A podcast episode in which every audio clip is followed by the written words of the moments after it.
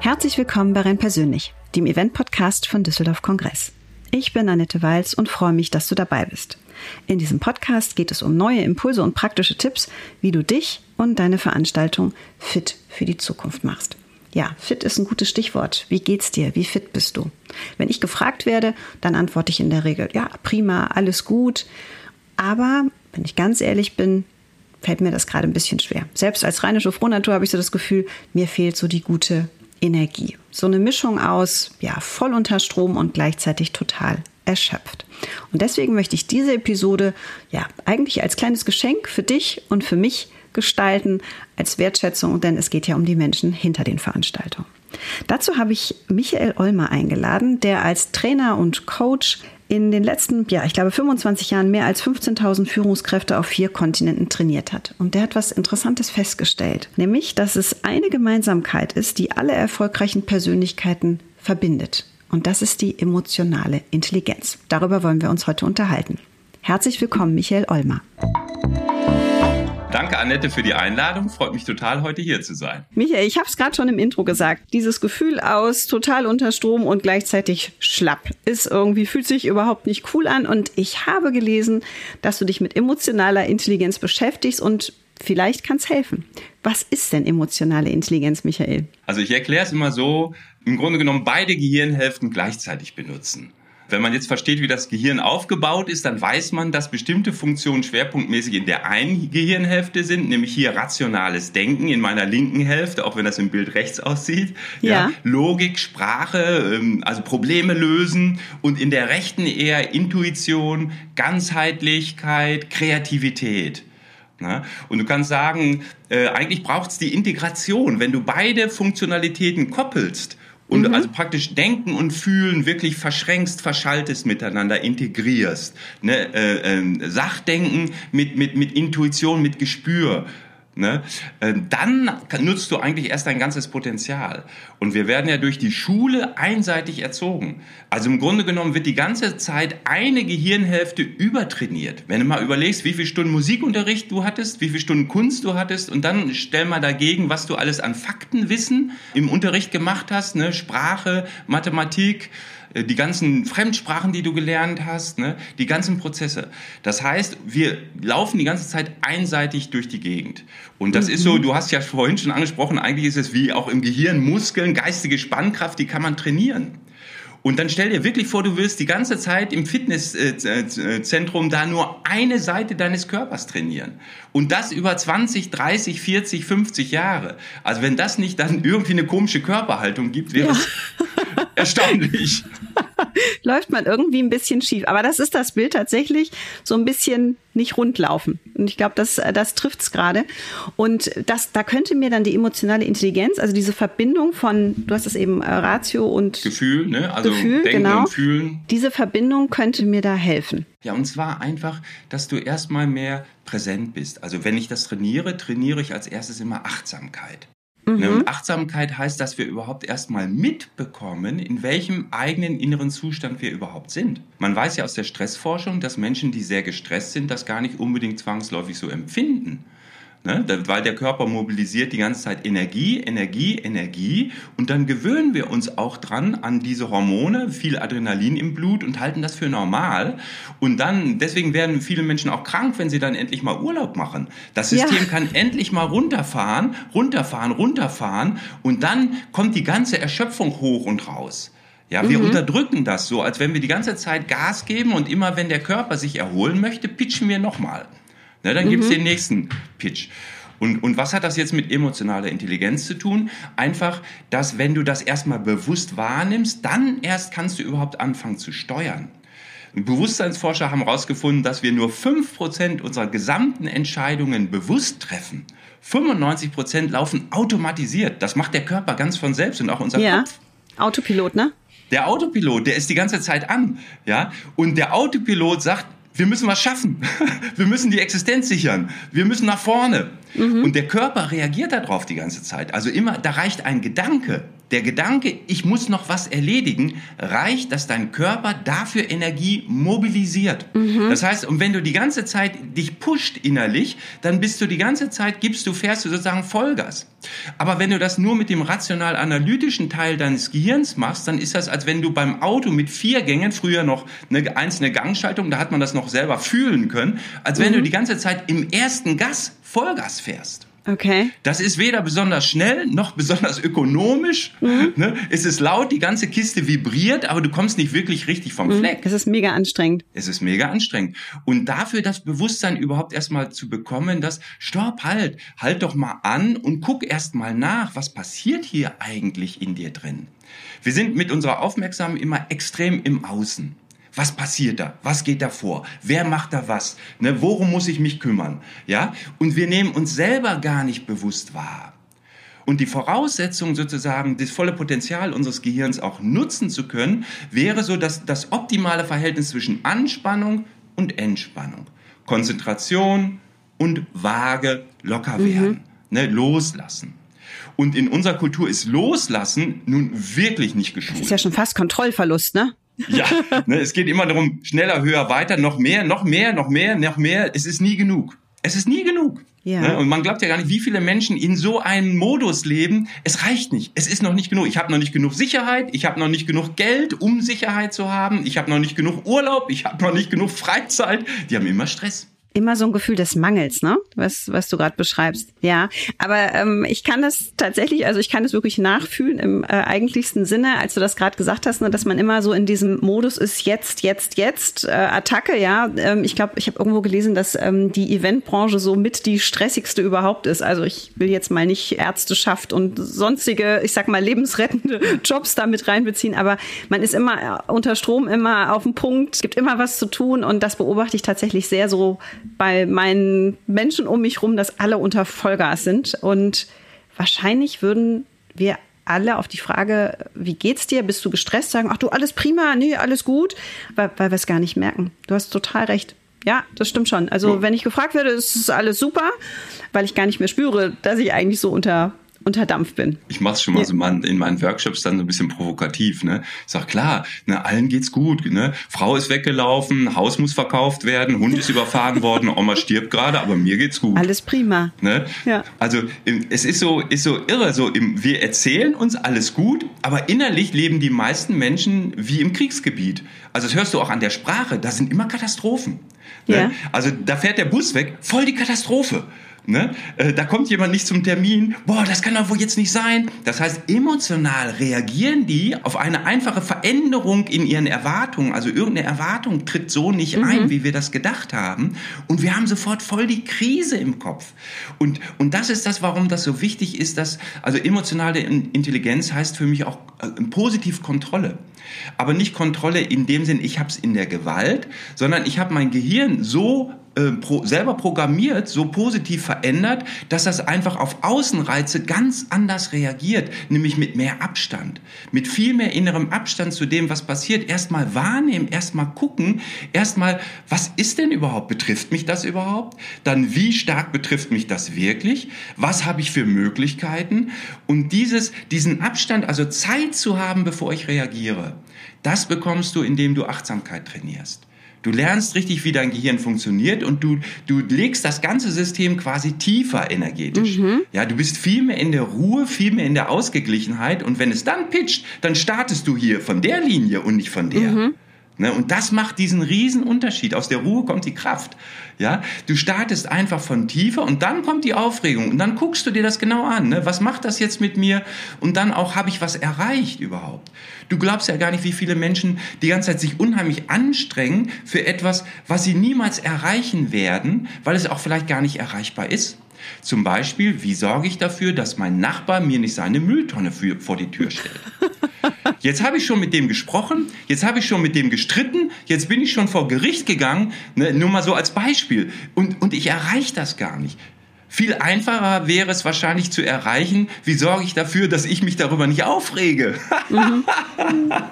naja, das ist das, was du beeinflussen kannst. Ne? Auf den Nachbarn hast du ja wirklich keinen direkten Einfluss. Du, das Einzige, was du steuern kannst, bist du selber. Ja, aber guck mal nach. Ne, die ärgern sich über die Baustellen, die ärgern sich darüber, wenn ein Stau ist. Und dann sage ich immer, wow, ne? und so verbrauchst du Energie. Immer wenn du dich ärgerst, verbrauchst du Energie. Und das schwächt dich natürlich, weil du die ganze Zeit Energie verpulverst, ohne eine hohe Wirksamkeit mhm. zu haben.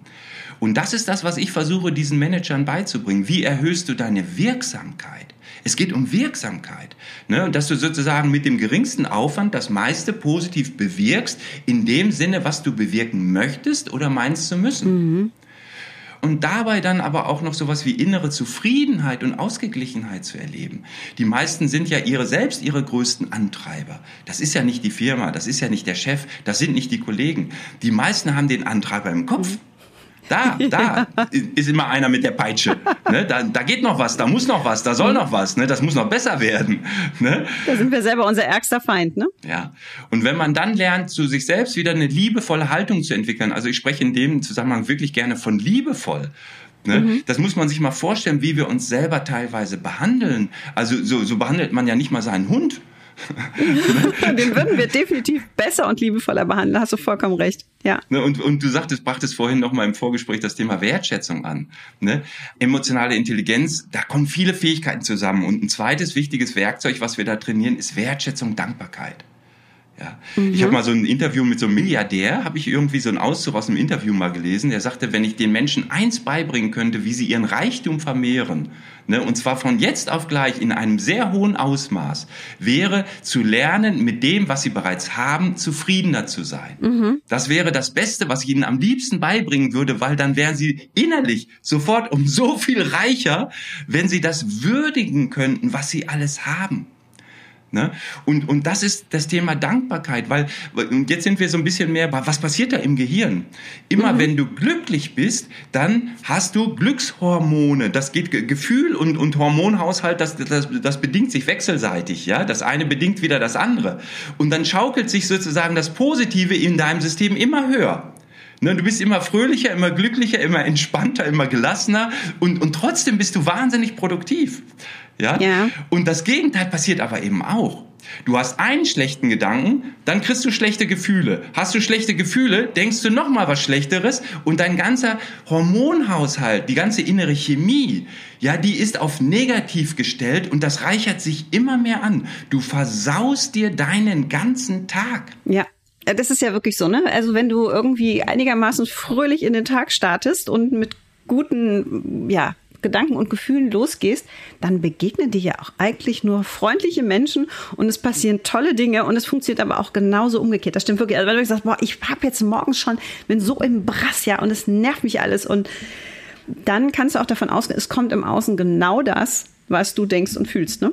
Das ist ja wirklich so. Ja, und du hast dann schon den falschen Filter. Ne? Mhm. Im Grunde ja, passiert dir die ganze so vor, ne? Zeit, ja. ja. im Grunde genommen passi passieren die ganze Zeit immer gute und schlechte Sachen für dich. Also das ist ein Riesenmenü, immer ist irgendwas mhm. gut, irgendwas schlecht. Ne? Also im Sinne von, was hätte ich gerne, was brauche ich gerade, ne? womit mhm. geht's mir richtig gut, vermeintlich. Ne? Meistens geht's dir mit viel weniger noch, noch viel besser. Ne? Ja. Zum Beispiel, nehmen wir mal das Beispiel Ernährung. Da stopfen wir das Süße in uns rein, weil wir hoffen, das gibt uns jetzt das positive Glücksgefühl. Ne? Mhm. Und dann stopfen wir uns die Gänsekeule rein und so weiter. Und ich bin so ein Fan auch von dem Sadhguru. Da gibt's ganz viele äh, Videos auch auf YouTube von dem. Das ist so ein, so ein indischer Meister, der sagt, dann gehen da diese Menschen, die, die gehen da zum Abnehmen in so eine Klinik. Da haben die da in Indien auch ein paar so Kliniken. Sagt dann werden die eine Woche lang, da kriegen die nur morgens Papaya. Ne? Also den, eigentlich so bis mittags gibt es nur zwei Scheiben Papaya. Und, und okay. dann so geht der Rest des Tages dann auch weiter. Ein bisschen Gemüse, ein bisschen gedämpft und das war's. Sagt er, mhm. nach ein paar Tagen, die möchten am liebsten von innen, die, deswegen haben die da so hohe Wände, so Mauern rings um, um, um dieses Camp, weil die wollen, würden alle gerne fliehen. Die würden ja. alle gerne fliehen, weil sie das überhaupt nicht ertragen und aushalten. Sagt er, und nach zwei, drei Wochen, die, die, die fühlen sich so wohl wie noch nie zuvor in ihrem Leben. Nur durch die mhm. richtige Ernährung. Na, also wir haben ganz viele Gewohnheiten entwickelt, die uns eigentlich mehr Kraft nehmen und schädigen, als dass sie uns Kraft geben. Die richtige Ernährung gibt dir Energie, die falsche Ernährung nimmt dir Energie. Das mhm. richtige Denken gibt dir Energie, also denkst du an das Positive, bist du für das dankbar, was du hast, dann hast du immer auch die entsprechende Chemie im Kopf. Ne, oder mhm. im ganzen Körper, nicht nur im Kopf. Ne? Wenn ich dich richtig verstanden habe, können wir das aber trainieren. Also das kann man, da, da können wir was dran tun, weil ich glaube, das ist auch wichtig. Die, zum einen die Erkenntnis, ja, also mir geht's gerade eben nicht so gut. Das ist, glaube ich, das Thema Achtsamkeit, was du gerade angesprochen hast. Ich glaube, das ist so der erste Schritt zu allem.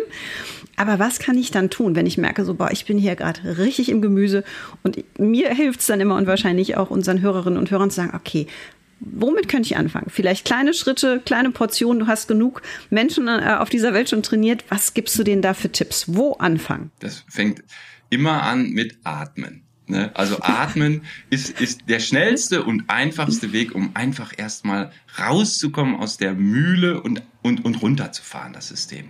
Warum? Weil du beim Einatmen und Ausatmen automatisch mehr Gleichgewicht erzeugst. Also normalerweise sind wir eher so unterwegs, als hätten wir Schnappatmung. Ja, immer so weit ne? oben, ne? Ja, und dann geht das mhm. ja immer weiter rauf, ne?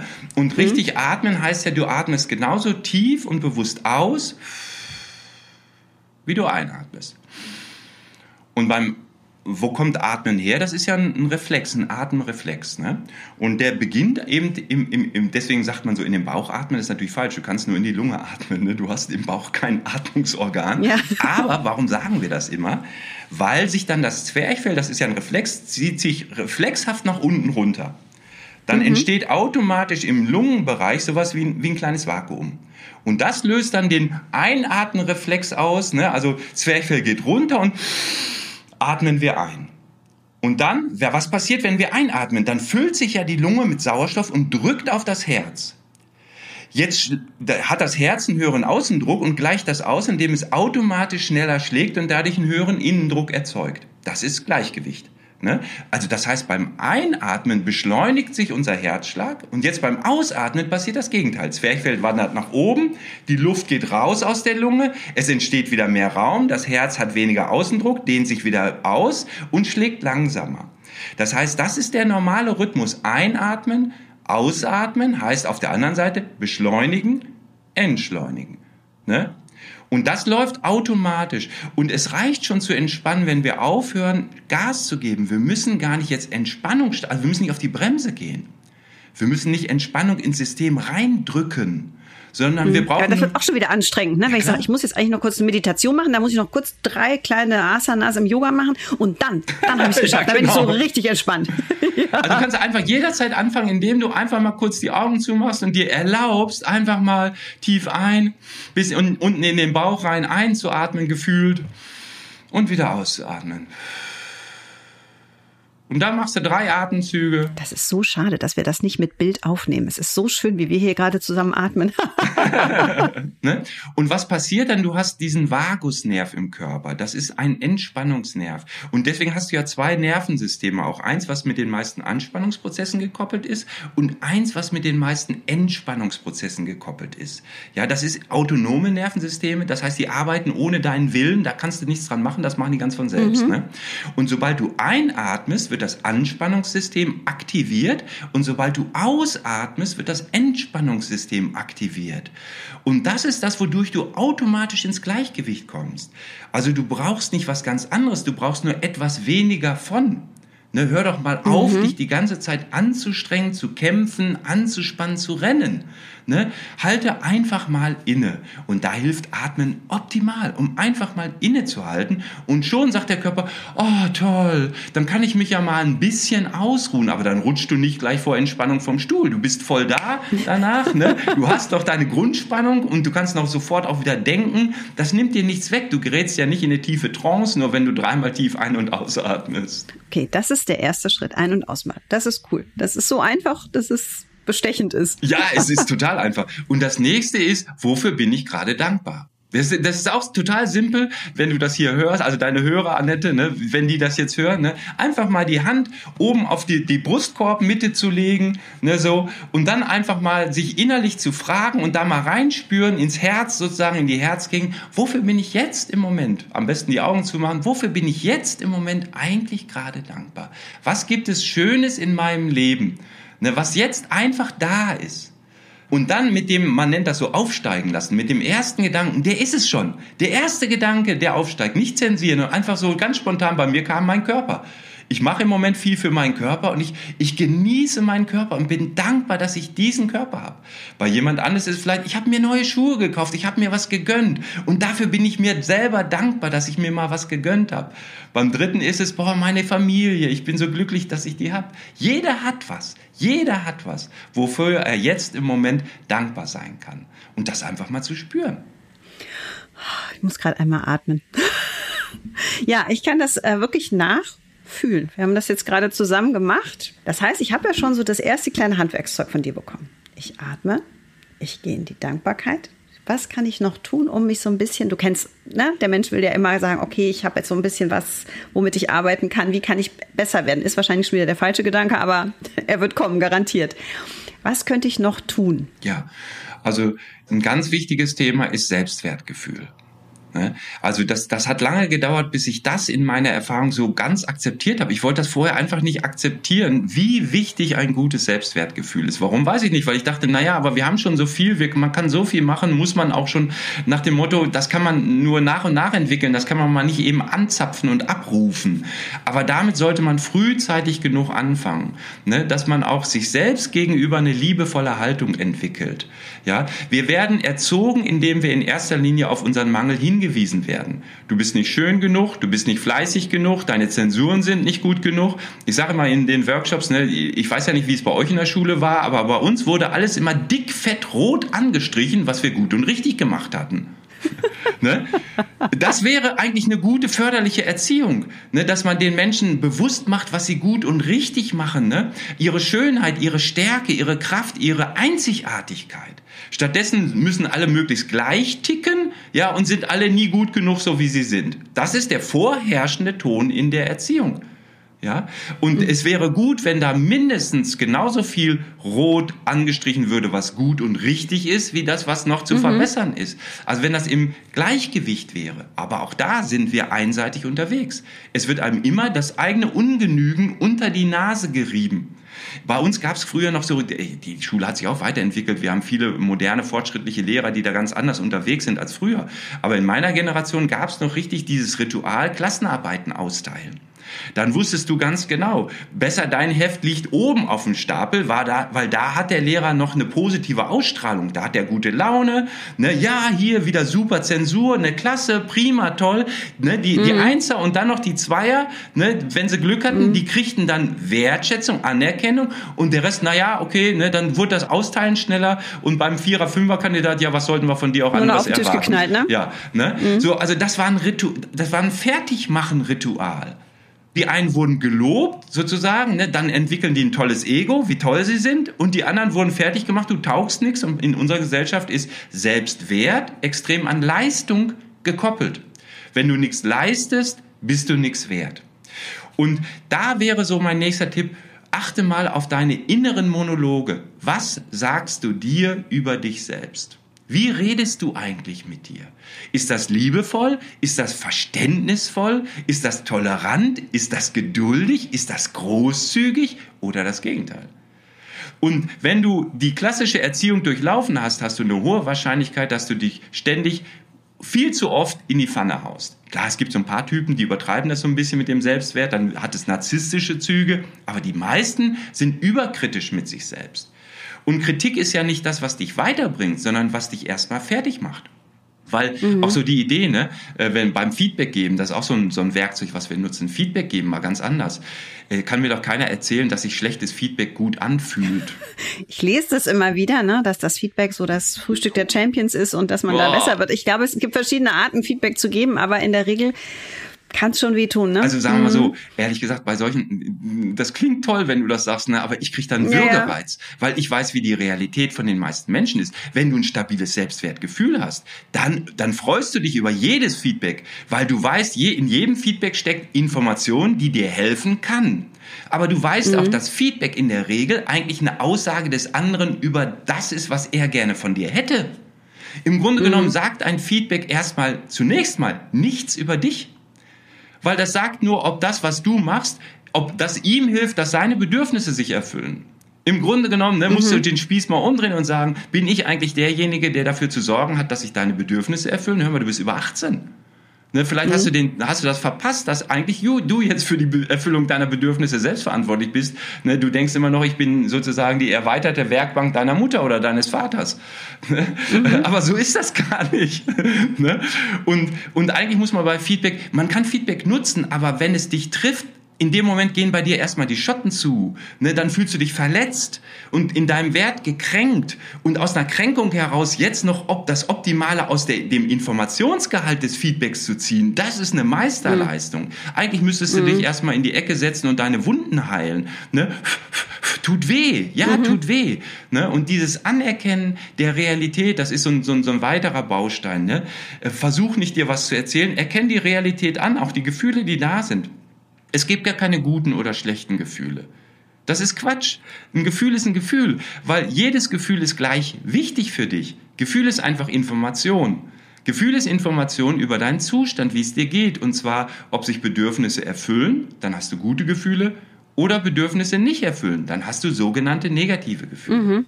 Und Gefühle ausblenden ist wie die Tankanzeige beim Auto zukleben. Ne, will ich gar nicht wissen, ob ich noch Sprit habe. Eine wirkliche Lösung. ne? Ja, ja, wirklich spannend. Das ist das Thema, erstmal sich selbst gegenüber eine wohlwollende Haltung entwickeln und sagen, hey, das, ne, und, und wenn es dir nicht gelingt, einfach mal sagen, du, das tut mir weh, wenn du das so sagst. Hör mal, wir hätten eine ganz mhm. andere äh, Kommunikation miteinander, wenn wir uns mal in unserer Verletzlichkeit zeigen würden. Ne, und in unserer Bedürftigkeit uns trauen würden, dem anderen anzuvertrauen. Du, ich bräuchte eigentlich mal ein paar aufmunternde Worte. Dann, ne, dann das würde mir Kraft geben. Ja, das mhm. wäre es, was ich eigentlich mir wünsche von dir. Was wir stattdessen machen, wir fangen an zu diskutieren. Wir fangen an zu diskutieren, ob das überhaupt stimmt, was der andere sagt. Ob der mhm. überhaupt recht hat oder ob wir nicht recht haben. Und der soll mal bei sich selber gucken. Ja, ja, das ist das Klassische, ne? Wer hat Schuld und wer hat Recht? Diese Diskussion bringt dich ja nie weiter. Ne? Ja, und das muss man einfach mal verstehen. Wie funktioniert klassische Erziehung? Über Schuldgefühle machen und Schamgefühle machen. Ne, so haben die anderen dich in den Griff gekriegt indem sie gesagt haben, jetzt hast du Schuld, dass die Mama ist jetzt traurig wegen dir, ne, weil du dich nicht gefreut mhm. hast über den fünften Schal, den sie dir geschenkt hat. Ne, guck mal, was du gemacht hast. Ne? Wir mhm. wachsen, wir, wir geben Kindern schon ganz früh Schuldigkeit. Ja? Schuldigkeit, weil die Erwachsenen nicht zufrieden und nicht glücklich und nicht erfüllt sind. Deswegen sind die Kinder schuld. Dann sage ich immer, dafür sind die auch auf die Welt gekommen, dass sich deine Bedürfnisse erfüllen. Das war deren Job. Mhm. Dafür sind die da. Genau dafür, richtig? Und das ist natürlich totaler Quatsch. Das heißt, aber wir geben nur weiter, was man uns eingetrichtert hat. Als wären wir schuldig, als müssten wir uns schämen. Das ist das Zweite. Schäm dich. Ne, guck mal, wie ne, du mit deinem lauten Vormund hier, ne, wie, da, mhm. wie du dich in die Mitte spielst. Schäm dich mal. Ne? Jetzt mal zurück rein ins Glied. Ja? Mhm. Hier so ein Gehirnforscher, der Gerald Hüther, Professor Dr. Gerald Hüther, der hat gesagt, wenn 98 Prozent der Kinder, die eingeschult werden, sind hochbegabt, wenn sie rauskommen, sind es noch zwei Prozent. Mhm. Ja, Wahnsinn. Ja, das ist tatsächlich, ich hatte jetzt, was du so gesagt hast, natürlich zum einen im beruflichen Kontext gesehen, aber eben auch in meinem, naja, in meinem Job als Mama. Und äh, ich glaube, dass es Wahnsinnsverantwortung ist, was heißt Verantwortung? Wir können es sowieso nicht richtig machen, ja. Ist ja auch schon wieder ein Druck zu sagen, ich möchte das richtig machen. Ich möchte meine Kinder eben nicht mit Scham und Schuld erziehen. Aber es sind natürlich auch die eigenen Dinge, die, die wir vielleicht selber mitgenommen haben und die wir wahrscheinlich, du sagtest eben, ne, mit dem Unterbewusstsein irgendwie unterbewusst wieder abspulen. Wow. Das ist ja jede Menge. Und dann frage ich mich wieder, wie ich das privat umsetze, eben auch speziell mit meinen Kindern aber wie ich bestimmte Dinge im Beruflichen dann löse. Weil du gerade sagtest, ne, dass wir dann in eine Diskussion gehen und eben nicht sagen, boah, das Feedback eben, das hat mich total getroffen. Also sich so verletzlich zu zeigen.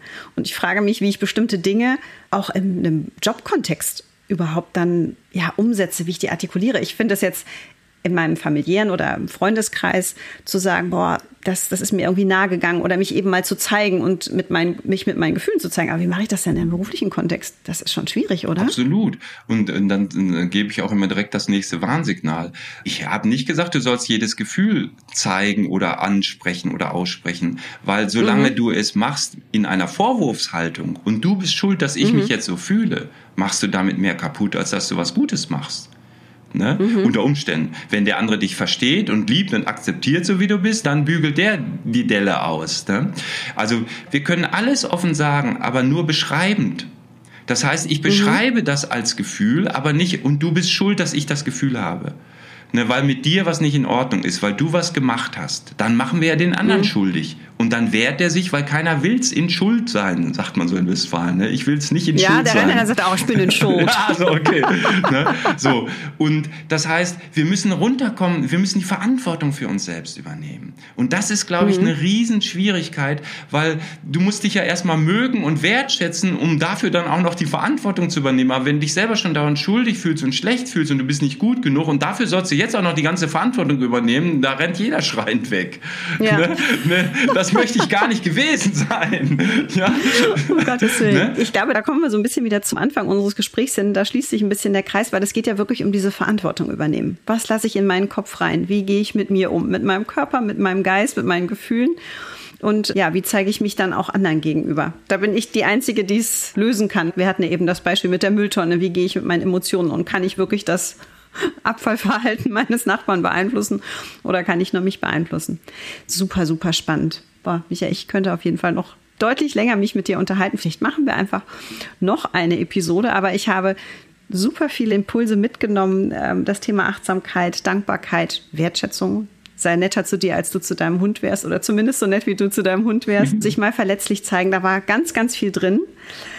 Ich danke dir. Ich atme tief ein und tief auf. Und ja, Michael, herzlichen Dank und gerne bis zum nächsten Mal. ja, vielen Dank, Annette. Es war auch mir eine Freude. Danke. Danke dir. Wie geht's dir jetzt? Ein bisschen entspannter, freier, leichter? So würde ich das jetzt bei mir beschreiben. Und dabei natürlich tief ein und wieder ausatmen. Achtsam, dankbar und sich selbst gegenüber wertschätzend sein, das klingt ja erstmal so ein bisschen, ja, ich sag mal nach Ratgeber und Räucherstäbchen. Aber sei es drum, ich finde, da ist wirklich entscheidend, ob es mir im Alltag hilft. Und die Erkenntnis, dass wir es immer, wirklich immer selbst in der Hand haben, wie wir mit dem Leben und uns umgehen, bedeutet ja nicht nur Verantwortung, sondern auch Freiheit.